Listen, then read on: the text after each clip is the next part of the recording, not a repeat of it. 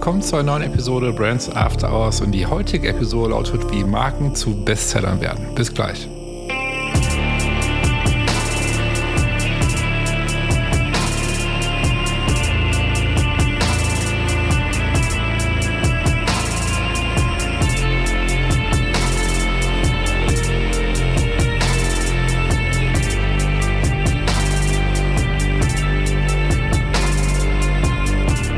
Dass ihr mit dabei seid zu einer neuen Episode Brands After Hours und wie gerade schon vom Intro erwähnt, läuft die heutige Episode, wie Marken zu Bestsellern werden.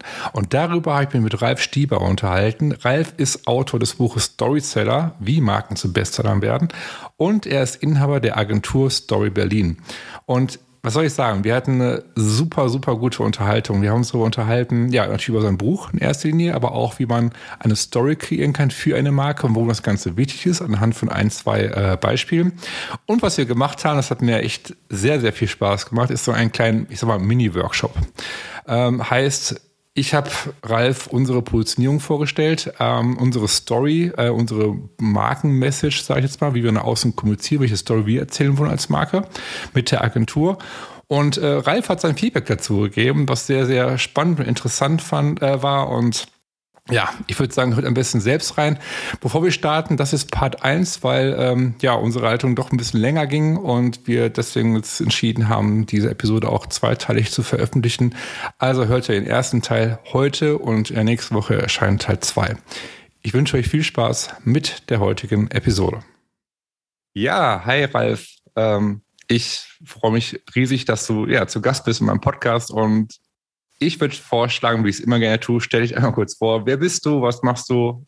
Ja, stell dich einfach mal kurz vor. Ja, also erstmal danke Marcel für die Einladung. Freut mich sehr, hier zu sein. Mhm. Ähm, ich bin Ralf Stieber. Ich bin ja Brand Storyteller, könnte man sagen. Mhm. Ähm, habe mit meiner Frau zusammen 2018 im August Story Berlin gegründet und haben angefangen als ja als reine Storytelling-Agentur und ähm, im Laufe der Jahre haben, haben wir uns gefragt, okay, was, was ist es wirklich, was wir machen wollen? Wir wollen nicht die nächste Storytelling-Agentur sein, um irgendwie den, für Marken Geschichten zu erzählen, sondern wirklich zu schauen, wie können Marken wirklich eine große Geschichte erzählen, langfristig erzählen und was braucht es wirklich dazu, um auch eine ähm, gute Geschichte zu erzählen. Mhm. Ähm, genau, und ähm, habe vor in größeren Werbeagenturen gearbeitet, wie Heimatschutz und Friends, bei Weiß war ich eine Zeit lang ähm, und verschiedenen anderen Agenturen. Dann hatte ich irgendwann keine Lust mehr auf die Festanstellung und habe gesagt, okay, ich möchte jetzt als Copywriter ähm, frei arbeiten, war dann die nächsten Jahre frei, habe als Creative Director und ähm, Copywriter für verschiedene Agenturen und Kunden gearbeitet. Mhm bis dann 2018 der Gedanke kam, ähm, Story Berlin zu gründen, genau.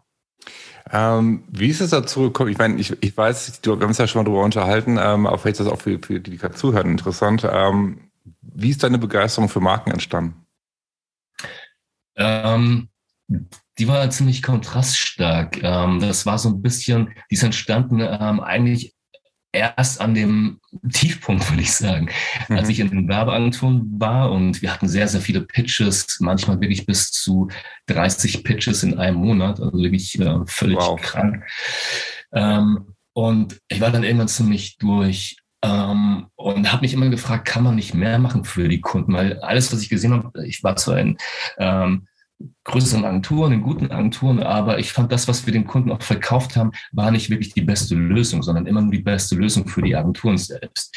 Natürlich tickt nicht jede Agentur so, aber ähm, oft ist es so, die meisten Werbeagenturen äh, wollen große Etats gewinnen, große Etats mhm. behalten und schauen, dass sie den Kunden so viel wie möglich verkaufen, ob sie es brauchen oder nicht. Mhm. Ähm, und das hat mich irgendwann ziemlich frustriert. Auch die ganze Awardshow hat mich äh, frustriert. Natürlich ist es schön, Awards zu gewinnen, aber es waren immer nur für Arbeiten, die sowieso keine Menschen sehen, also keine echten Menschen, sondern nur andere Werber ähm, und die, die einem die Preise geben. Und äh, ich dachte, okay, also Werbung, gutes Marketing muss einfach mehr machen, muss wirklich helfen, den Menschen dort draußen wirklich zeigen, warum ist das Produkt gerade für dich das Richtige, um dir in deinem Leben zu helfen. Oder auch für dich etwas besser zu machen oder etwas anderes besser zu machen, der Gesellschaft zu helfen, einen guten Beitrag zu, zu leisten. Und das, mhm. das dachte ich, okay, das, das muss doch irgendwie funktionieren. Und es gab damals natürlich schon andere Marken, ähm, die ich dann beobachtet habe, wie Nike, Harley Davidson, Volvo, wirklich ähm, Marken, die, die eine große Story erzählt haben, aber die einfach auch den, ihren Kunden, ihrem Publikum viel mehr ge geboten haben. Ich habe mich gefragt, okay, was machen die eigentlich an? Was unterscheidet diese Marken von ähm, den meisten anderen Marken? Und diese Erkenntnis war dann wirklich so, ich dachte, okay, genau so möchte ich eigentlich auch für Marken arbeiten. Ähm, und das hat mich dann ziemlich frustriert in der Werbeagentur oder in verschiedenen Werbeagenturen. Und das war auch letztlich endlich der Grund, ähm, zu sagen, okay, ähm, ich möchte nicht mehr angestellt sein in diesen Werbeagenturen, ich möchte frei arbeiten, um Kunden so gut wie möglich zu beraten. Aber das Problem war dann als Freeligkeit so zu beraten, ähm, wie es wirklich sein sollte, sondern du bist noch mehr Dienstleister. Du bist auf dein Geld angewiesen. Der Kunde sagt, ich möchte es aber so haben. Du sagst zweimal, ähm, warum es aber anders besser wäre, warum es nicht die richtige Farbe ist, warum es nicht das richtige Wording ist, warum es nicht die mhm. richtige Stimme ist, nicht die richtige Idee. Aber der Kunde sagt, ja, ja, verstehen wir. Aber der und die und da ähm, sagen, wir wollen das so. Zehn Leute haben es abgenickt sagen, nein, wir wollen es so, also machst du es dann so. Mhm. Ähm, das war natürlich alles noch äh, frustrierender. Ähm, dann dachte ich, nein, irgendwann ähm, muss es anders laufen. Dann kam der Punkt, wo ich gesagt habe, okay, wenn es so nicht funktioniert, funktioniert es vielleicht so, wenn ich mein eigenes Unternehmen gründe und dann wirklich den ähm, Kunden auch mehr oder weniger aussuchen darf und kann und sagen kann, okay, es geht hier nicht um uns, es geht hier nicht um euch, es geht um die Leute da draußen. Und wir müssen gucken, dass wir eure Marke so gut wie möglich positionieren, ähm, damit ihr wirklich euren äh, Kunden und Kundinnen helfen könnt. Ähm, mhm. Und so werdet ihr auch langfristig erfolgreich. Und natürlich, wenn sowas passiert und funktioniert, dann ähm, ist es toll für den Kunden, für einen selbst und natürlich für die Leute dort draußen, für die Menschen dort draußen, die auch wirklich was für ihr Geld bekommen. Und ähm, mhm. das ist natürlich dann das Gegenteil von frustrieren. Das, das macht ähm, Spaß und Freude und äh, man kann auch trotzdem wirklich kreativ sein. Es muss, müssen nicht die Goldideen sein, sondern wirklich mhm. starken Ideen, die helfen. Mhm. Was passierte dann?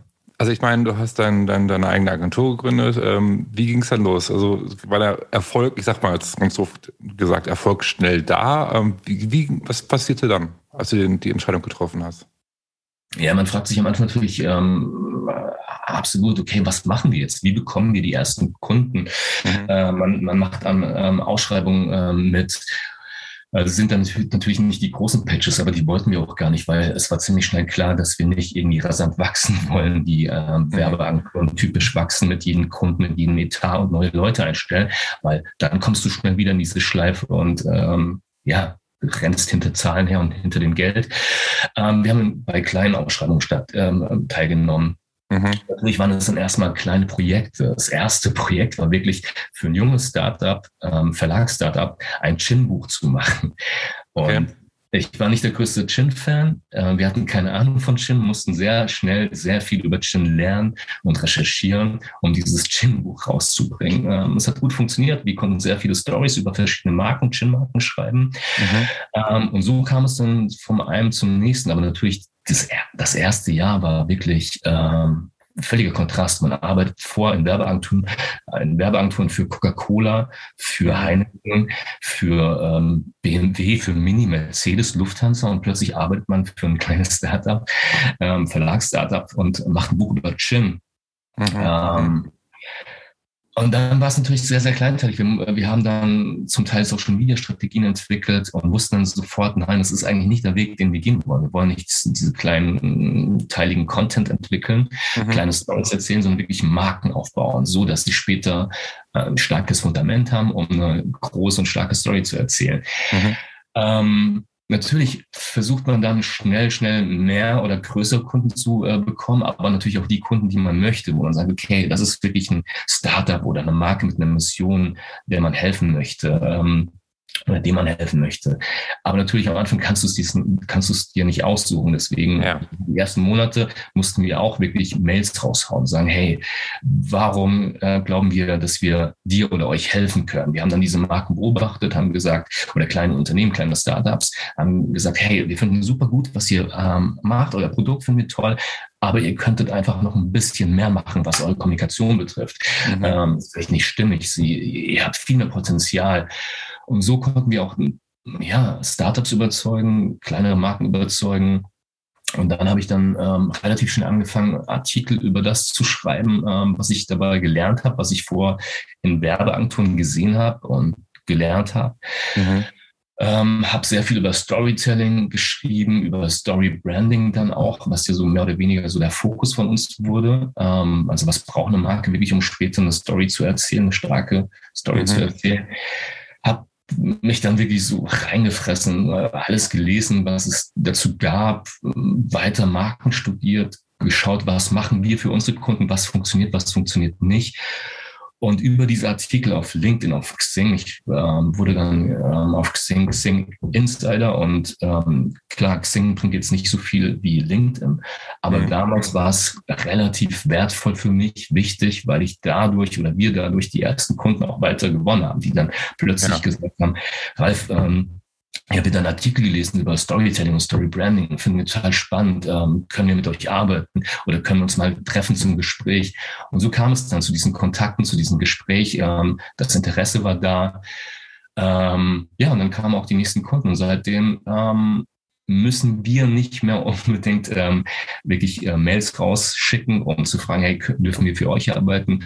Mhm. Ähm, ich schreibe weiter meinen Newsletter, meine Artikel, wir sprechen darüber und die Kunden kamen dann nach und nach auf uns zu und sagen, hey, wir wollen auch Storytelling machen, wir wollen unsere Marke aufbauen, wir wollen dieses Storybranding ähm, interessiert uns. Ähm, wir äh, glauben, das ist der richtige Weg für die Zukunft. Ja, und dann später kam das Buch natürlich dann und das ja. hat natürlich auch sehr viel gebracht für mich. Ja, da gehen wir gleich äh, auch noch im Detail mhm. drauf ein. Das Ding ist halt, ich, ich finde das total interessant. Also erster Dank, dass du, dass du das alles so äh, erzählst und teilst ähm, mit mir und den Zuhörern halt und Zuhörerinnen. Das Ding ist halt, ich merke gerade, ähm, wir haben unglaublich viel gemeinsam, so was, was so den Werdegang angeht und die Erfahrung angeht. Also ich, das ist echt total interessant, weil ich habe ja auch eine Zeit lang bevor ich meine eigene Agentur gegründet habe, äh, in anderen Agenturen gearbeitet und ja. habe genau die gleichen Erfahrungen gemacht, wie du sie gemacht hast. So, und war auch unzufrieden. Ich habe mich immer für Marken begeistert. So, mhm. ähm, aber dann, mein, abgesehen davon, dass du da irgendwie länger so spät bis in die Nacht gearbeitet hast, hast am Wochenende gearbeitet in der Agentur und äh, ich habe mich da nie wohlgefühlt. Ich hatte wirklich einen ähnlichen, eine ähnliche Geschichte wie du, dass ich ja gesagt habe, okay, ich möchte jetzt mal mein eigenes Ding irgendwie aufziehen.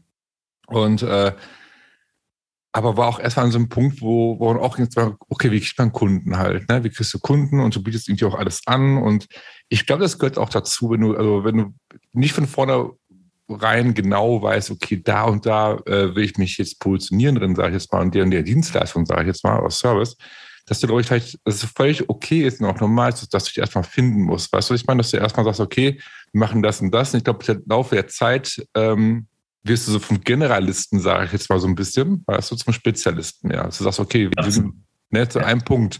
Ja.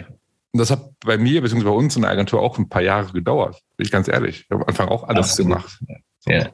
Und deswegen finde ich spannend, was du gerade erzählst. Und auch das mit dem Content, dass du das wirklich du hast Content produziert, du hast geschrieben und darauf sind die Kunden zu, zu, äh, zu auf euch aufmerksam geworden. Das finde ich auch eine mhm. spannende Sache. Das zeigt ja wieder, wie, wie doch, wie gut Content funktionieren kann auch, ne? Ja, ja, ja, absolut, absolut. Erstmal zu dem, was du gesagt hast, ist absolut richtig. Das ist, das ist ja am Anfang so, weil man hat diese Unsicherheit, man weiß, man möchte etwas anders machen, weiß aber nicht genau, äh, worauf fokussieren wir uns komplett. Wir wussten natürlich, Storytelling ist unser Thema. Ähm, aber wie du gesagt hast, man, man, man macht erstmal generell alles Mögliche. Und dann ähm, hat man, man gewinnt ja so eine Art Sicherheit. Man, man, man wird dann nach und nach wirklich wie so eine Art Spezialist auf diesem Thema und weiß mhm. dann, hey, das wollen wir nicht machen, das interessiert uns und das, ähm, darauf fokussieren wir uns. Und das ist wie eigentlich so ein riesiges Puzzle zusammengesetzt aus ganz vielen Teilen und du sagst dann, okay, jetzt haben wir ein klares Bild von dem, was wir sein wollen, was wir machen mhm. wollen. Mhm. Ähm, deswegen, ja, absolut total wichtig. So war es bei uns auch, genau. Und Content, was du eben gesagt hast, ähm, ja, es ist, es ist, man macht ja als Agentur dann das, was man genau seinen Kunden empfiehlt, zu sagen, hey, hört auf, diese äh, nichtssagenden, ähm, nervigen Werbebotschaften rauszuhauen. Ja, ähm, ja. Dieses, ne, dieses von wegen, ähm, ja, nach Kunden zu suchen und sie zu bombardieren und sagen, hey, ähm, ihr braucht das unbedingt, das ist toll, was wir machen, unser Produkt ist toll, sondern nein, wirklich ähm, dich mit deinem Thema beschäftigen. Deine Gedanken, dein Blick auf die Welt darüber, ähm, ja, dem Publikum mitzuteilen, zu sagen, hey, warum glauben wir, dass dieses Thema wichtig ist? Was passiert in der Branche? Mhm. Ähm, und so, klar, es gibt immer Leute, die sagen, nee, ist nicht mein Thema, kann ich nichts damit anfangen. Aber es gibt auch immer viele, die sagen, hey, ähm, die Gedanken finden wir gut. Ja, das ist die Zukunft. Das, da wollen wir auch ein Teil davon sein. Das, das wollen wir machen. Lass uns mal sprechen. Ja. ja. Dafür ist Content perfekt. Ja.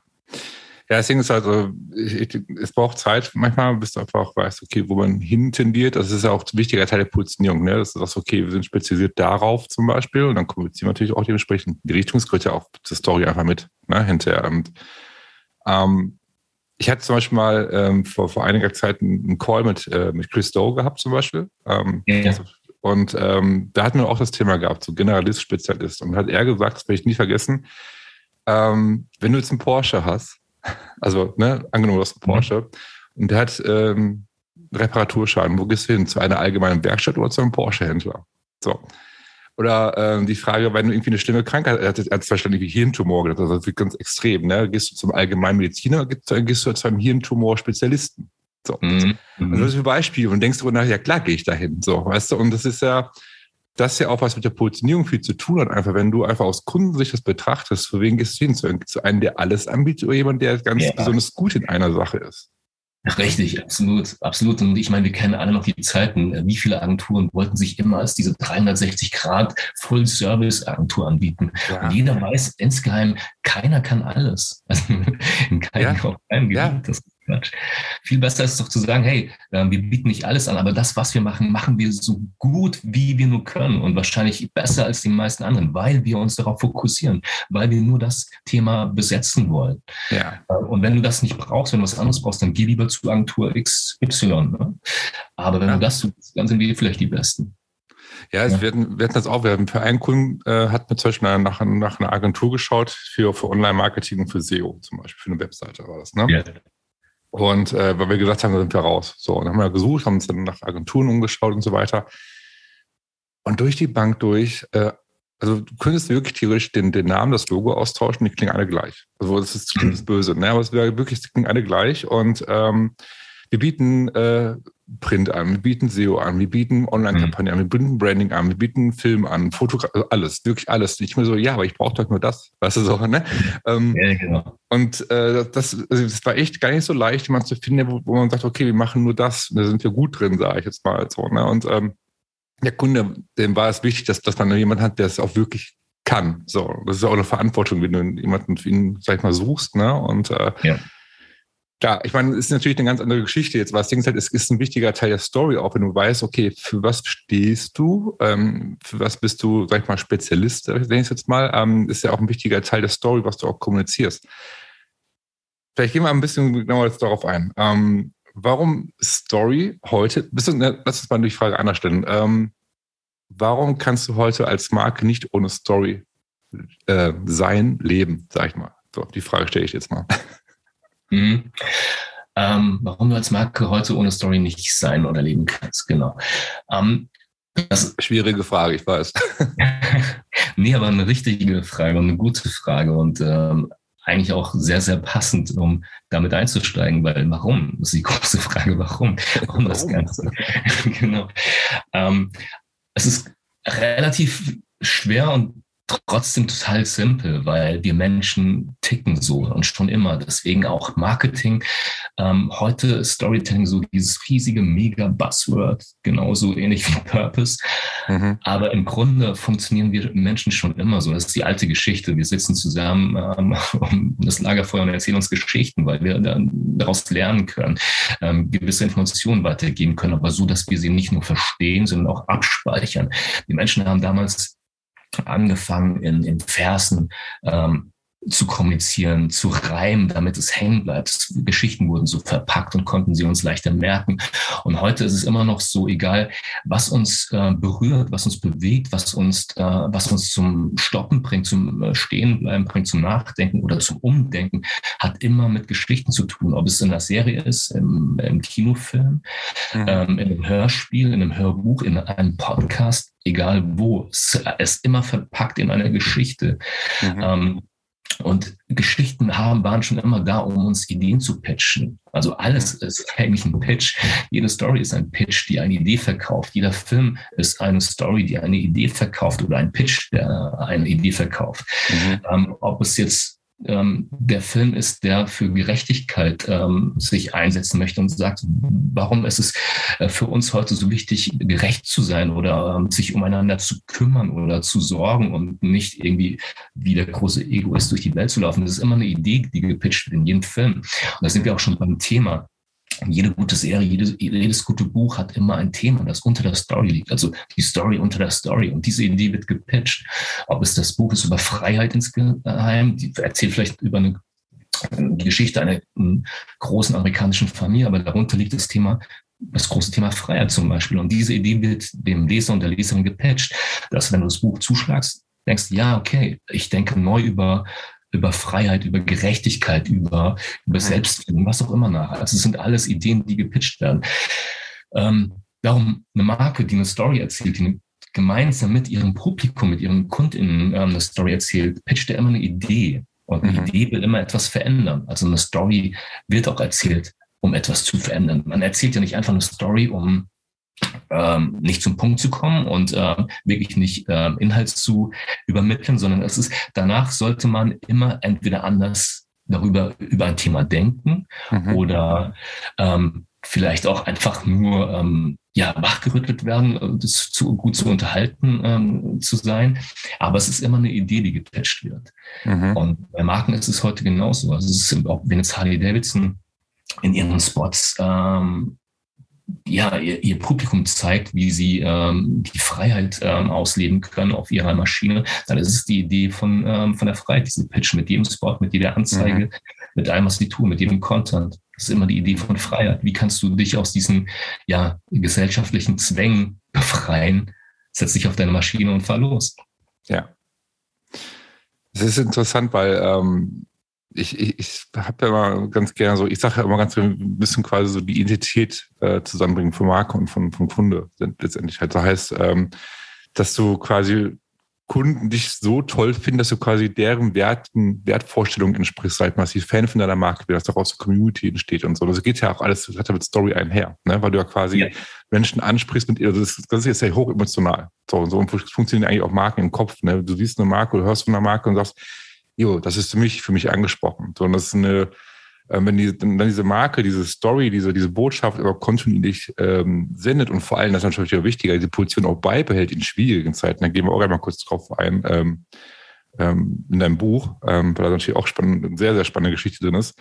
Aber das ist genau das ist es halt. Es ist Emotion und ähm, es ist ja nicht nur Storytelling, so dass man sagt, so ja, man erzählt eine Geschichte und dann war es das. Also es ist ein es ist quasi ein Fundament, was du hast, also so kann man es ja eigentlich sagen, dass du einen Kern hast, mit dem du einfach dauerhaft kommunizierst, dass du immer diese Botschaft sendest irgendwo und darauf aufbaust, sage ich jetzt mal. Wenn ich jetzt falsch liege, ich korrigiere mich gerne. Ne? Nee, absolut. Das ist ähm, ein super wichtiger Punkt, ja. Und vielleicht können wir, genau, lass uns mal auf dein Buch eingehen. Du hast ja ein Buch geschrieben. So, und das Buch heißt ja ähm, Storyseller. Das hast du mir geschickt. Erstmal vielen, vielen Dank dafür. Gerne. Und ich habe das natürlich durchgelesen. So, und irgendwie war es Fluch und Segen zugleich für mich. Fluch und Segen, also deswegen, ähm, also es lässt sich super gut lesen. Und du weißt ja, wir haben uns ja darüber unterhalten, ich lese super viele Bücher und es ist super, es, du hast einen super Schreibstil. Ähm, du kannst es super lesen und es ist sehr angenehm zu lesen, sehr spannend zu lesen. Ähm, und es ist super wertvoll, das Buch. Also für, das muss ich wirklich sagen. Ich muss es ganz klar sagen, für die, die es gerade zu hören, also das Buch ist super wertvoll ähm, Fluch in dem Sinne, ich meine, ich sage ja zwar immer, eine Marke ist nicht fertig, eine Marke muss sich immer weiterentwickeln. So. Und äh, unsere Position, die war irgendwo klar und auch so, wo man hin möchte, was wir kommunizieren möchten. Aber ich habe gemerkt in deinem Buch, während ich das gelesen habe, da ist noch Luft nach oben. so. Und da muss da ein bisschen, äh, noch ein bisschen, also ich habe so ein paar Denkanstöße aus deinem Buch bekommen, die ähm, ich jetzt quasi, ja, wir letzten paar zwei, drei Wochen quasi angepasst haben nochmal, so ein bisschen bearbeitet haben, unsere Botschaft ein bisschen verfeinert haben auf unserer Webseite unter anderem. Mhm. Und äh, ich auch gestern ja einen Vortrag hatte hier im Ruhrgebiet, war ja ein großes äh, Startup-Event. wo ich dann auf der Startup-Bühne stand und äh, einen Vortrag über Branding, Marke gehalten habe und habe dann auch natürlich diese Botschaft, die ich jetzt quasi aus deinem Buch auch so als Inspiration, als Arbeitsgrundlage genutzt habe, rausgearbeitet. Also wirklich mehr Klarheit bekommen. Ich habe mehr Klarheit bekommen nochmal. Ähm, wir haben das zwar irgendwo kommuniziert bisher immer, aber ich, dein Buch hat geholfen dabei, das wollte ich damit sagen, dein Buch hat geholfen, das noch klarer zu kommunizieren. So. Super. Und ähm, da gehe ich gleich genauer drauf ein. Ähm, nur schon mal so für die Dekoration bist vielleicht ein bisschen neugierig zu machen, sind auch nicht perfekt. ne? ähm, dein Buch. So, und zwar, du hast ja am Anfang deines Buches ähm, Beispiele drin von, von bekannten Marken. Du hast ja einmal zum Beispiel so einen äh, Dollar Shave Club mit drin. Ne? Die Geschichte mhm. finde ich, super spannend. Aber welche Geschichte mich total abgeholt hat, ist die Nike-Geschichte. Ja, okay. Welche am Anfang. Ja. Ähm, vielleicht kannst du die einmal kurz erzählen für die, die die äh, Story noch nicht kennen. Hi, Susanne von Burnt hier und nach einer kurzen Unterbrechung geht es gleich weiter. Podcast gibt dir hilfreiche Tipps und Inspiration für deine Marke. Wir wissen, es ist anstrengend, die eigene Marke, egal ob Unternehmen oder Startup, zu positionieren. Möglicherweise stehst du gerade vor der Herausforderung, mit deinem Unternehmen zu skalieren, möchtest dich neu positionieren oder hast ein Small Business und möchtest gerne die favorisierte Marke für deine Kunden werden. Schaue doch mal auf brandsafterhours.com und klicke oben rechts auf Markeninsights. Dort findest du Blogartikel, Buchtipps und die Anmeldung zu unserem wöchentlichen Newsletter. Über den bekommst du jeden Montag konkrete Insights, die dich bei der Positionierung oder Stärkung deiner Marke unterstützen. Dabei ist es nicht wichtig, welche Ziele du mit deiner Marke gerade verfolgst. Ob du skalieren möchtest oder mit deinem Small Business mehr Kunden gewinnen willst. In dem Newsletter gibt es für jede Situation individuelle Vorgehensweisen, sodass für dich das Richtige dabei ist. Besuche brandsafterhours.com oder klicke einfach in den Show Notes auf den Link. Und schon bekommst du hilfreiche Insights zur Positionierung deiner Marke. Jetzt geht's weiter und ich wünsche dir viel Spaß mit der heutigen Episode. Ja, genau. Ähm, du meinst das Intro, ne? Das, ähm, genau, das Intro, das, das Intro, genau, wo es um die Schuhe mhm. geht, ähm, wie Nike quasi seine Position letztendlich da, also ich frage jetzt nicht zu viel, aber am besten erzählst du die Geschichte einmal, weil das fand ich echt mega inspirierend, einfach die Geschichte auch das mal zu hören. Mhm. Ähm, ich fange ein bisschen so an. Das ist, äh, was der ähm, Ausschlag ähm, dafür war, für diese Nike-Geschichte oder Nike-Kampagne ähm, damals. Es war so, dass ähm, ähm, vor einigen Jahren der Footballspieler Colin Kaepernick ähm, auf die äh, Polizeigewalt in Amerika aufmerksam machen wollte und auf den Rassismus in den Staaten und hat sich ähm, ähm, dann bei den, es gibt ja vor diesen Footballspielen immer gibt es dann die, ähm, die Hymne, die wird dann gespielt und die Spieler stehen auf und mhm. äh, schauen stolz in die Ferne und ähm, ja. er hat das eben nicht gemacht. Er ähm, ist dann sitzen, erstmal sitzen geblieben und hat sich geweigert, da mitzumachen, um eben auch einen Punkt zu setzen, aufmerksam zu machen gegen diese Polizeigewalt. Das kam natürlich bei den ähm, Fans überhaupt nicht gut an, bei den Mannschaften auch nicht, bei, bei der NFL auch nicht. Ja. Wir wurden mehrmals verwarnt. Ähm, aber seine Botschaft ging so nach und nach rum. Und er hat dann auch äh, nicht nur Feinde bekommen, er hat auch Anhänger bekommen, auch Kollegen, die dann angefangen haben, mit ihm gemeinsam statt aufzustehen zu knien und dann auch irgendwann die Faust nach oben zu strecken. So ein bisschen ähm, auch eine Hommage an die Black Panther-Bewegung damals. Ähm, um eben noch stärker gegen diese Polizeigewalt zu demonstrieren, zu sagen, hey, äh, das stimmt in unserem Land nicht. Und das muss, das muss sich ähm, ändern, das muss geändert werden. Und darauf wollen wir aufmerksam machen. Daraufhin wurde er gefeuert.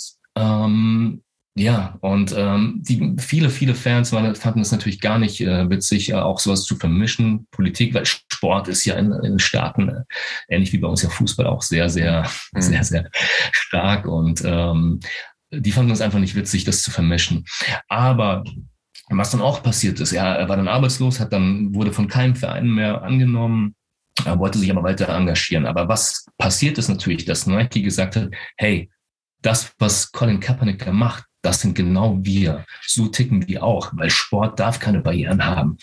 Mhm. Ähm, Und was sie dann gemacht haben, ist Colin Kaepernick in ihren Spot zu besetzen ähm, und ihn dann so ein bisschen dafür auch zu feiern, aber auch andere Sportler und Athleten und Athletinnen zu feiern, die gegen innere und äußere Widerstände kämpfen. Und ähm, in diesem Spot geht es darum, es ist sehr manifestoartig aufgebaut und natürlich liest dieses Manifest ähm, Colin Kaepernick und er war das Gesicht der Kampagne. Was natürlich halb Amerika dann gemacht hat, also unter anderem auch natürlich die meisten Rednecks und die ähm, ja die es eben ähm, einfach nicht gut finden und vielleicht auch, ähm, auch eher auf der rechten Seite waren, mhm. haben angefangen, ihre Nike-Sneaker zu verbrennen, haben das gefilmt und haben es dann auf YouTube hochgestellt. Und du hast halt ganz vieles, in, das äh, Internet war überschwemmt von brennenden Nike-Sneakern. Äh, Leute, die gesagt haben, hey, Nike, ihr verbrennt eure Kunden. Sowas ist nicht cool, dass ihr sowas unterstützt. So jemand wie Colin Kaepernick, das, das geht gar nicht. Und Nike hat aber, war ganz relaxed, ganz cool und hat gesagt, das ist uns egal, doch das sind wir, dafür stehen wir. Und er ist einer von uns. Was dann eben war, halb Amerika hat Nike gehasst, aber viele junge Menschen haben gesagt, hey, genau deswegen lieben, lieben wir Nike, weil so denken wir auch, so ticken wir auch.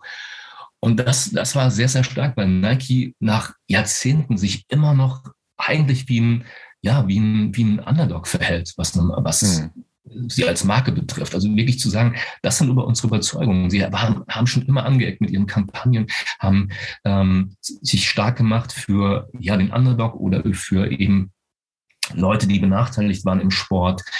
Ähm, und das finden natürlich immer viele Menschen nicht gut aber auch mhm. andere Menschen sehr, sehr gut. Und das ist ein sehr, sehr gutes Beispiel, um wirklich für etwas zu stehen, zu sagen, so ticken wir, so denken wir und dafür kämpfen wir mhm. und dagegen kämpfen wir.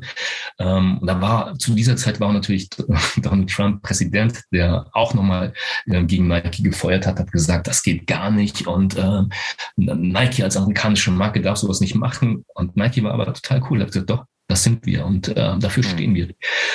Ähm, natürlich, erstmal ging die Aktie nach unten und dann schossen die Verkäufe nach oben. Natürlich ist das auch einkalkuliert, aber das ist nicht der Motor von Nike, sondern wirklich der Motor von Nike ist zu sagen, das ist unsere Bestimmung, dafür kämpfen wir und darum machen wir das. Und mhm.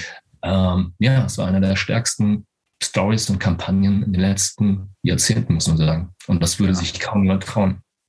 Ja, ich fand das auch super. Auch, ich habe das mal mitbekommen, ich das, ich das mal gelesen habe in deinem Buch, habe ich gedacht, das ist einfach so eine geile Geschichte.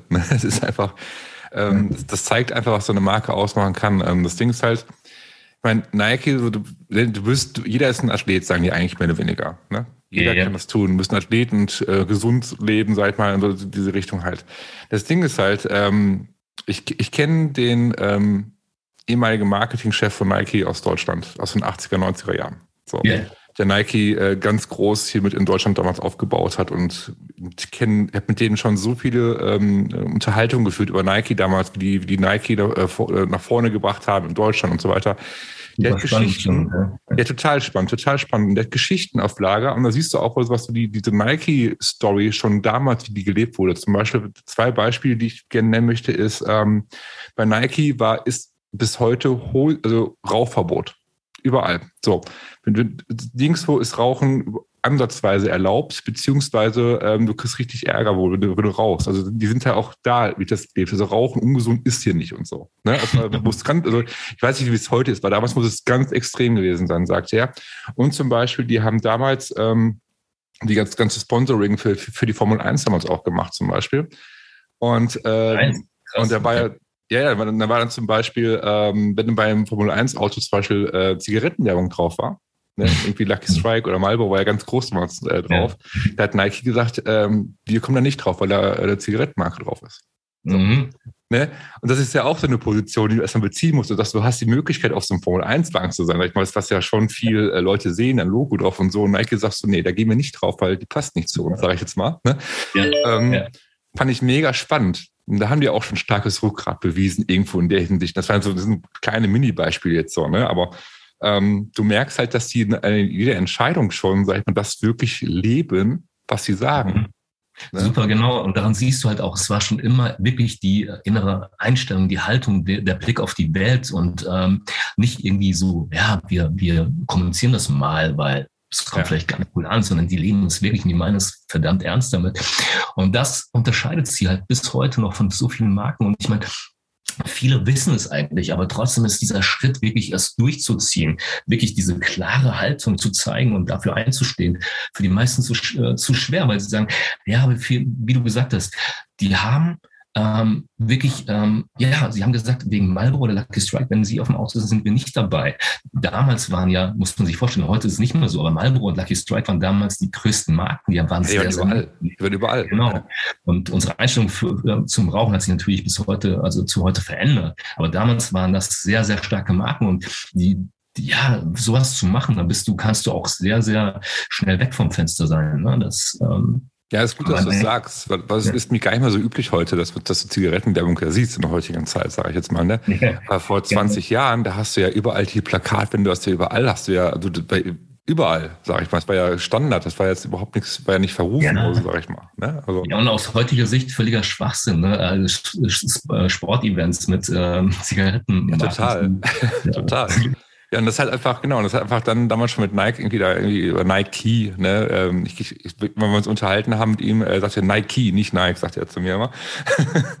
ähm, also das ist schon, ja, ist witzig auf jeden Fall. Und dann merkst du schon, dass aber damals auch schon, dass da sehr drauf geachtet wurde, dass halt, äh, das passt nicht zu unseren Werten. Das ist unschädlich, ja. das ist nicht gesundheitsfördernd, das ist einfach ähm, ungesund, ne, und äh, ja, spannend auf jeden Fall. Ähm, okay, äh, dann, dann im Buch, um mal darauf zurückzukommen. Äh, so, wie kann man jetzt so eine Story ähm, aufbauen? Wenn, wenn man jetzt ne, sagt, okay, ich will jetzt eine Story erschaffen, ich will eine Story erzählen, man mag ich das total inspirierend mit Nike und so, wie kann ich sowas selbst machen? Du hast in deinem Buch, ähm, da gehe ich auch gleich mal kurz drauf ein und ich mache gleich mal kurz so einen kleinen, ähm, mache gleich einen Vortrag vor dir und präsentiere gleich mal meine Ergebnisse, die ich rausgearbeitet habe. ähm, du hast ja diese Pyramide drin, diese Storyseller-Philosophie. So, ja, genau. Du sagst, und das fand ich sehr spannend, dass du, ähm, wenn ich jetzt falsch liege, sagst, äh, so, so, Sachen Purpose, Werte, Vision, ähm, dass du da jetzt nicht so ein großer Fan bist, sondern das gerne in anderen Worten bezeichnen würdest, sag ich jetzt mal. Ja? Ja. Ähm, heißt, du sagst, statt Werte gibt es dann, also zum Beispiel Werte, Vision, Vision ist Bestimmung, Überzeugung und Veränderung gibt es halt bei dir. Richtig, genau. So, das, ja, erzähl. Okay, äh, genau. Ich wollte sagen, es, also ich, ich möchte nicht ähm, behaupten, dass ich ändere nicht die einfach die Worte und sage, die Worte gefallen mir nicht, die Purpose oder so, sondern auch ein bisschen, wie wir es verstehen, weil dieses Modell, das ist ja auch ein sehr altes Modell, das Modell von dieser dieses Dreigespann, Mission, Vision und Werte, war immer so für jedes Unternehmen, ähm, war es immer so wirklich wichtig, brauchen wir in unseren Marketingunterlagen, lassen wir mal extern äh, von irgendeiner Werbeagentur ähm, uns irgendwie zusammenbasteln und dann verschwindet es in der Präsentation, in der Schublade und keiner guckt mehr rein. Oder wir hauen halt äh, fünf Worte, die unsere Werte beschreiben, auf die Website und dann haben wir das auch abgehakt. Die Idee davon, ich glaube in den 60ern ist es entstanden, ist natürlich sehr gut, weil damals war es so, in den 60ern hat man sich überlegt, hey, wir brauchen etwas wie so eine Art Nordstern. So eine, ähm, wir, wir wollen für mehr stehen als nur unser Produkt und wir brauchen ein paar Leitplanken, etwas, woran wir glauben können und der Welt auch erzählen können. Ähm, daran glauben wir, so sehen wir die Welt. Ähm, das ist unsere Mission. Das ist alles toll, aber heute hat sich das natürlich ähm, auch verändert und ähm, so ein Begriff wie Vision ist genau wie sie sagt, eine Vision ist sehr, sehr wolkig, ne-, nebulös und schwammig. Es ist immer so, äh, für mich war es immer, habe ich auch in Antun beobachtet und später auch ähm, am Anfang bei uns, wenn man sich hinsetzt und sagt, okay, wir erarbeiten mal unsere Vision, verdammt schwer.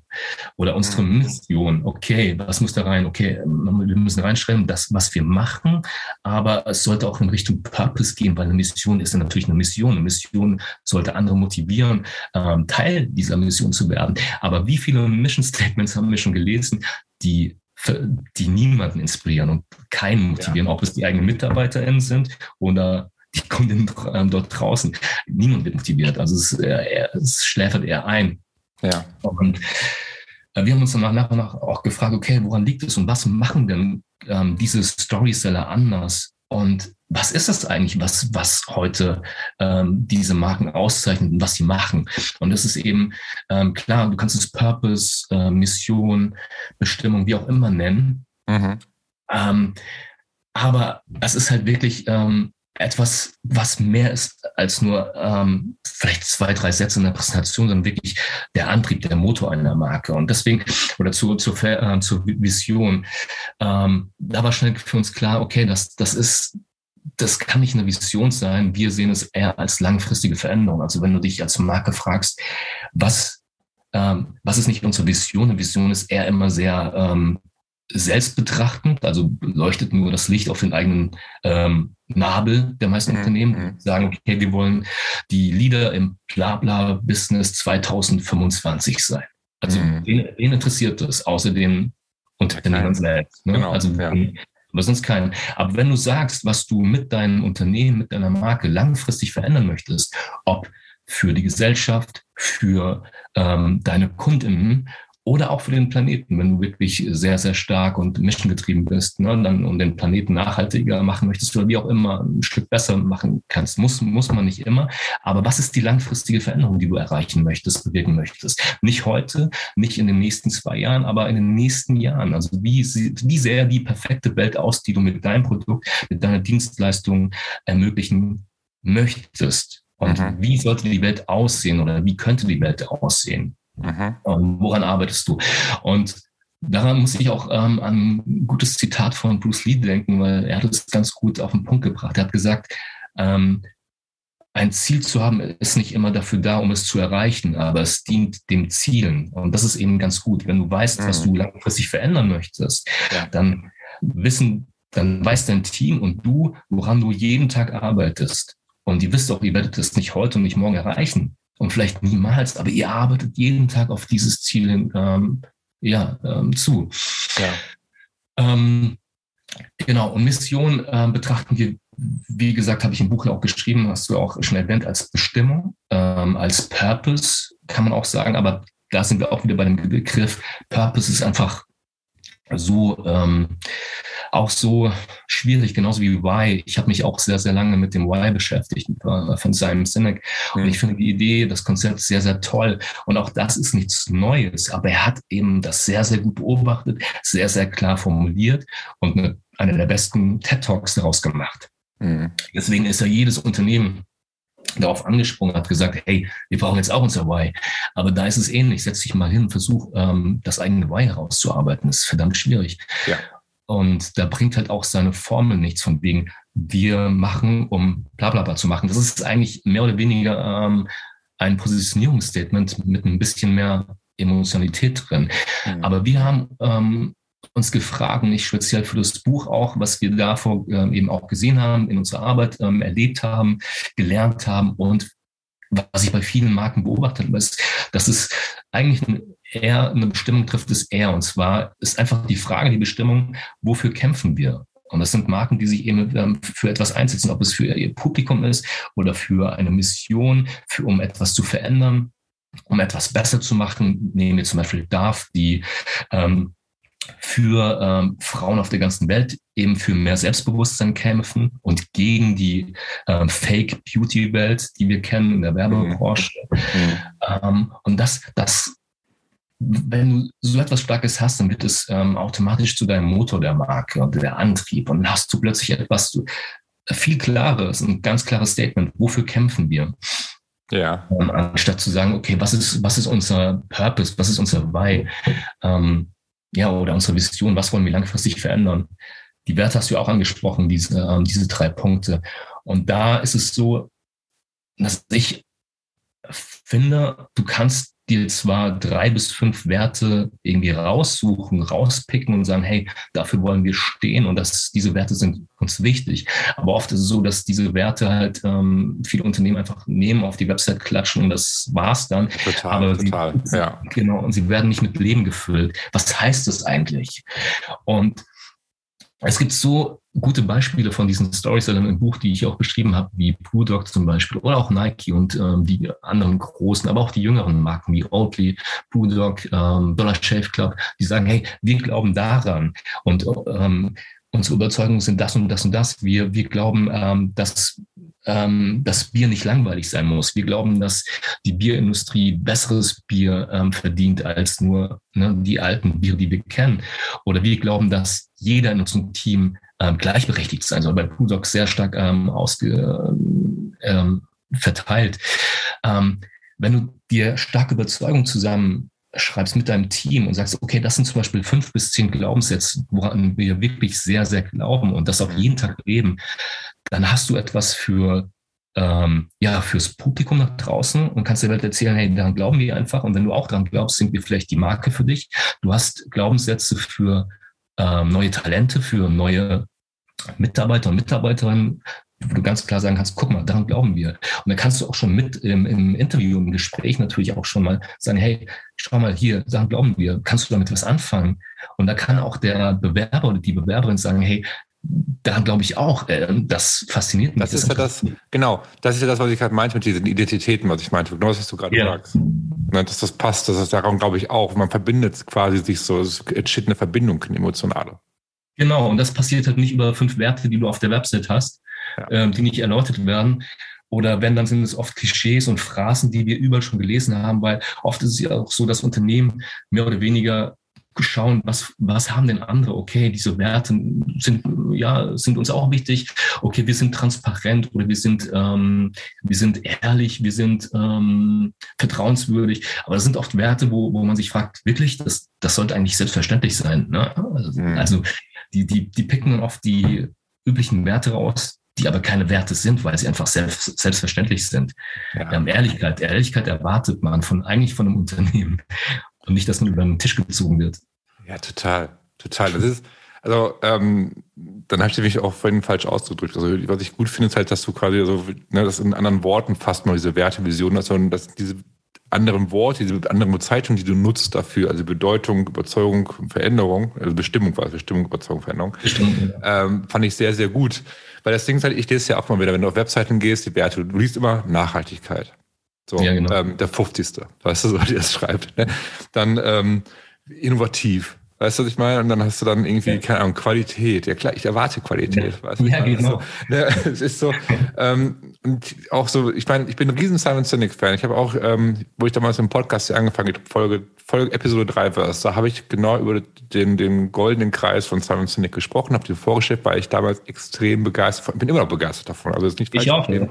ja. Ähm, und da war er noch, hm, ich glaube, ich würde es mal, vielleicht irre ich mich auch, aber mäßig bekannt zu der Zeit, wo ich den äh, vorgestellt habe. So, und auf einmal hast du, haben alle darüber gesprochen. Überall kam ja. der goldene Kreis. Alle haben darauf geschworen, du musst dein Why kennen, dein Warum kennen und hier und da.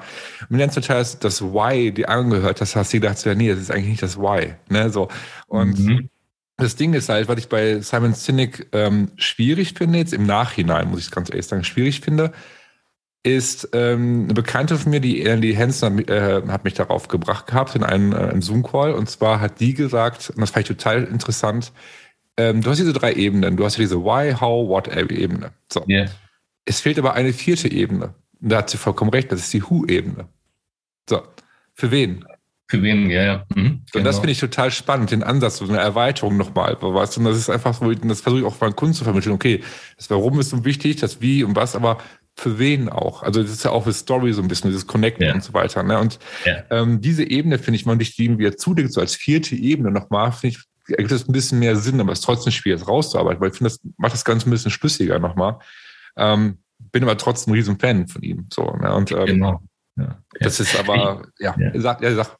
Ja, ähm, ich auch. Und ich deswegen, ich habe ihm nicht ohne Grund ein Kapitel in dem Buch gewidmet.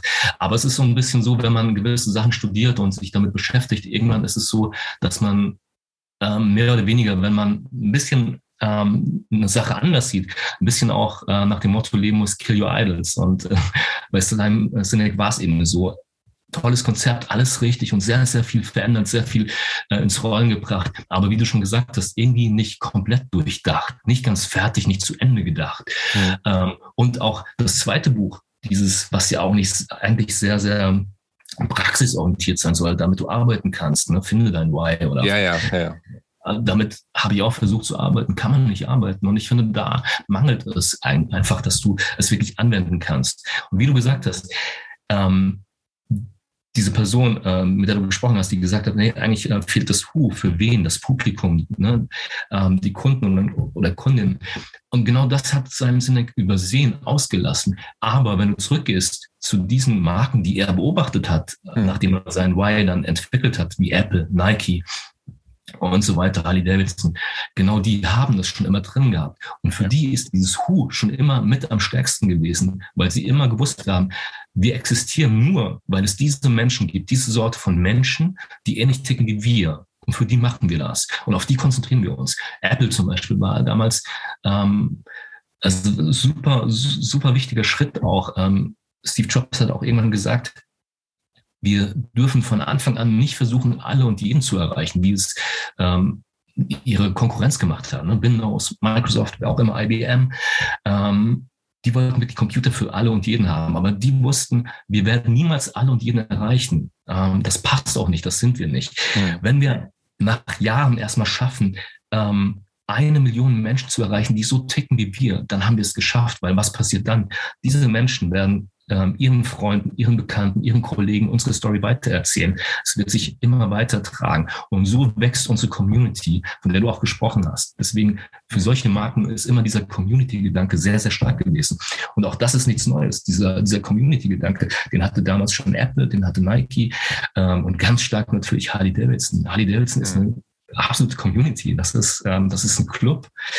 Und so denken heute wieder junge Marken, also Storyseller und auch Challenger Brands, ähm, die wirklich wissen, eine Community ist alles für unsere Marke und die müssen wir aufbauen. Mhm. Und das erinnert mich ein bisschen auch an deinen letzten Post ähm, von Sky. Ähm, hast du dich ja so ein bisschen ausgelassen und, ähm, und genau das ist der Gedanke, den vielen so abgeht, vielen fehlt, dieser Community-Gedanke, weil es dreht sich immer nur alles um das eigene Unternehmen. Wow, wir machen das und wir haben das Neues entwickelt. Aber warum und für wen eigentlich? Ja. Und nur wenn du diese Leute begeisterst und auch ähm, nicht nur nach dem ersten Kauf sagst, hey, super, du hast es gekauft, alles klar, danke, tschüss, ähm, ja, ne? Ja. auf ein Wiedersehen. Genauso ticken neue Marken nicht oder jüngere Marken und damals auch nicht Apple und ähm, Nike und Harley Davidson. Die haben gesagt, wir, was wir schaffen müssen, ist nicht nur unser Produkt an die richtigen Menschen zu bringen, sondern die immer weiter zu versorgen und sagen, hey, wir sind immer da für dich, wir werden dich mit besten Content unterhalten. Wir wollen ähm, eine Community erschaffen und du bist ein Teil davon. Du bist Teil der Story. Richtig. Und das ist der Punkt, den viele nicht verstehen. Das war Teil 1 mit Ralf Stieber und zum Thema, wie Marken zu Bestsellern werden. Und falls sich bisher mit dem Thema noch nicht groß beschäftigt hast, also eine Story zu entwickeln für deine Marke, hoffe ich natürlich sehr, dass sich diese Episode vielleicht jetzt ein Stück weit motiviert hat, ähm, an deiner Story zu arbeiten. Wenn du zum ersten Mal diesen Podcast reinhörst und dir dieser Podcast gefallen hat, würde ich mich natürlich wahnsinnig freuen, wenn du beim nächsten Mal bei Teil 2 wieder mit dabei bist und diesen Podcast abonnierst und mir bei Apple Podcast eine positive Bewertung hinterlassen würdest. Bis nächste Woche. Ciao.